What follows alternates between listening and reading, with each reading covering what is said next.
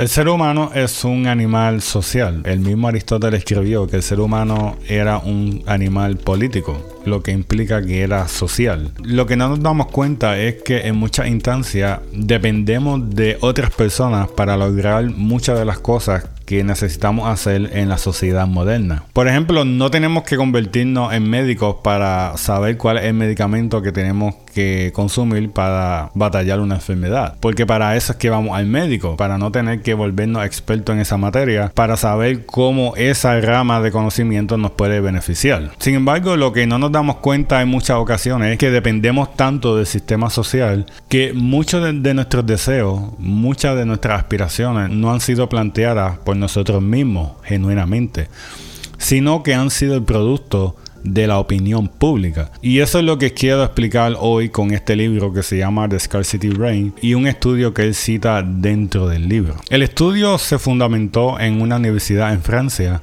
Esta universidad es reconocida ya que tiene un departamento que se llama la ciencia del vino. Para los que no saben, y yo personalmente no lo sabía, tú puedes especializarte en cómo reconocer que un vino es de alta calidad. Pues ¿qué pasa? Estos investigadores unieron a 54 estudiantes del Departamento de la Ciencia del Vino para saber si ellos podían reconocer la distinción entre un vino barato y un vino caro. Así que le dieron dos botellas de vino, una que los estudiantes sabían que era barata y otras que sabían que era cara. Sin embargo, lo que los estudiantes no sabían era que los investigadores cambiaron las etiquetas de las botellas.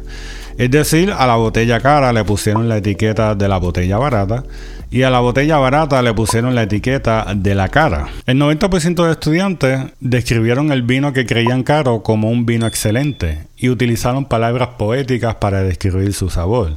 Y describían los diferentes tipos de ensaladas que ellos podrían utilizar para combinar el sabor del vino. Mientras tanto, describieron el vino que ellos creían que era barato, algo parecido a orina de gato. Lo que podemos entender con este estudio es que tanto las marcas como la opinión pública alteran nuestra expectativa, incluso nuestra experiencia. Y esto no solamente ocurre con el vino. En el libro Blink por Michael Gladwell, él describe como una canción que aún no ha sido lanzada al público en general es totalmente desvalorada, a cuando la misma canción es lanzada bajo el nombre de un artista sumamente reconocido. Es decir, incluso en la música tendemos a brindarle un mayor valor a aquellos artistas que ya sabemos que son famosos, es decir, que han sido aceptados por las masas, sin darnos cuenta que en muchas ocasiones nuestras preferencias, incluso en la música, no están basadas genuinamente en nuestro interés o en nuestra opinión individual, sino porque ya han sido aceptadas por el público en general. Así que el propósito de este video es preguntarte,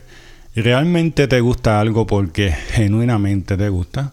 ¿O solamente lo sigues porque ha sido aceptado por las masas.